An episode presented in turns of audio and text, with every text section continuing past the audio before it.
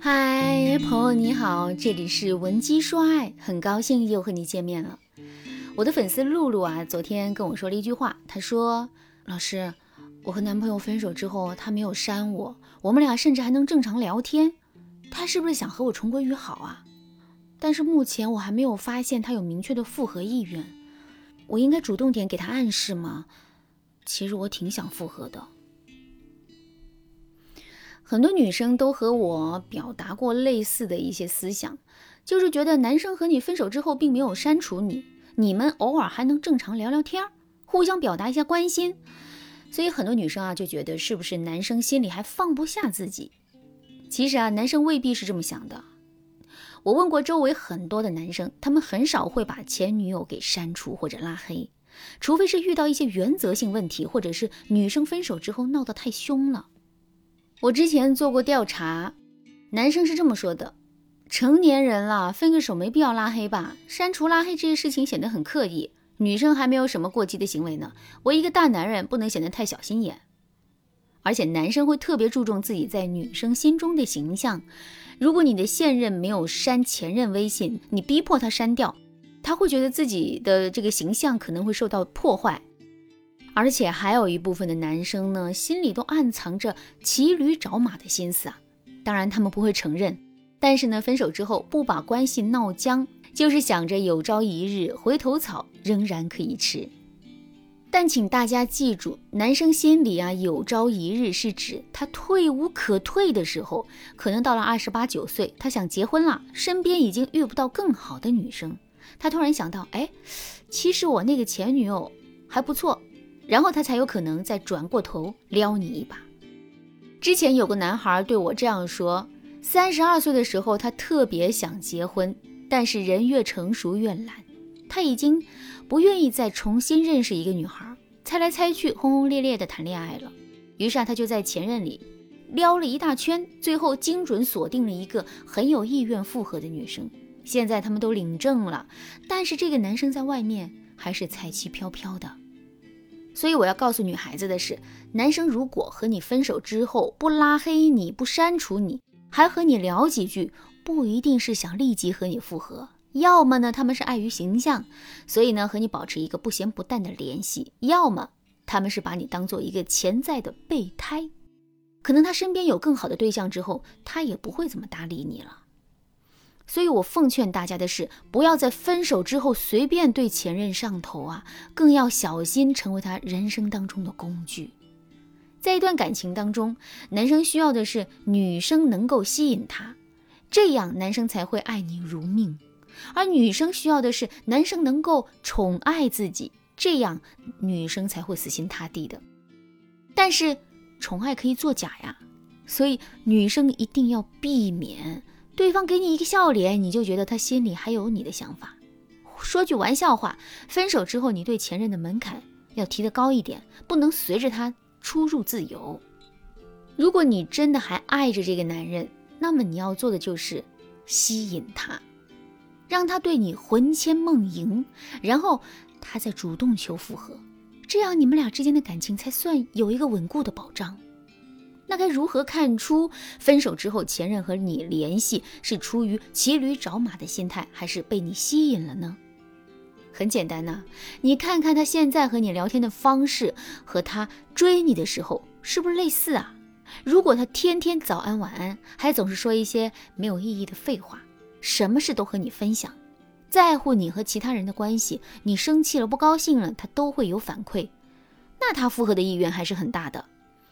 可如果你们只是不间断的、不咸不淡的聊几句，你说你生病了，他只会说：“哦，那你照顾好自己。”语气上呢说不上冷漠，但是却有一种距离感。那你就应该谨慎的想一想，你下一步该怎么办了。要知道，想复合的人，他目的就是重新和你在一起。即使最初的时候他有点矜持，有点试探，但随着聊天的深入，他一定会暴露出复合的需求。假如你和前任的聊天一直不咸不淡，从来没有深入过，联系也可以，不联系也可以，那你就别傻了，对方可能没有复合的意思。可是如果你真的放不下对方，特别想复合，那你可以添加微信文姬零三三，文姬的全拼，我们有专业的导师为你服务，手把手教你重新俘获他的心。如果你遇到一个只聊天不复合的前任，而你是那个想要复合的人，你该怎么做呢？第一，棍棒蜜糖法。当你们聊一段时间之后，你发现对方没有继续和你深入的意思，你就该后撤一步。不要再贴上去秒回对方，比如前任中午问你最近怎么样啊，你就可以说讲真话，我发现没有你之后我过得更好了。呵 呵这一定不是对方想要的答案，但如果对方有把你当成工具人的倾向，你就一定要懂得适当的打压他的气焰，但你千万不要指责对方，不然对方真的有可能和你断了联系。所以你的态度一定要不卑不亢，时而带点小刺，但是百分之八十都是温柔的。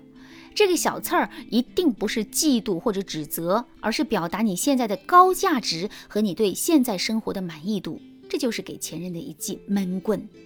你可以这么回复前任：我现在终于可以把时间留在自己身上了。我发现有很多曾经的爱好都被荒废了，还好一切都不晚。我现在的生活就像一朵花，感觉阳光照过来我就开了，所以我也希望你能过得特别好。你最近怎么样啊？一到春天就容易咳嗽，你记得穿厚点。当你表达出我们各自明媚，我还在关心你的态度，就是又给了男人一罐蜜糖。哎，这个时候男生心里是最惆怅若失的，这个度你要是把握好了，你就战无不胜。第二。塑造惯性依赖，你可以经常找他帮忙。比如，你先问问他，我们纪念日去的那家高级餐馆地址是哪儿？我没保存，你发给我一下。要是前任好奇你去那儿跟谁吃饭，你就说保密就行了。你要记住啊，纪念日餐厅等等这些特殊的场合，男生一定会多想，你身边是不是有了其他男性呢？这会对他产生一种竞争压迫感。导致他本能的狩猎欲被激发，接着你就可以在生活、工作各个方面寻求他的帮助了。当然，这个帮助必须是他力所能及的。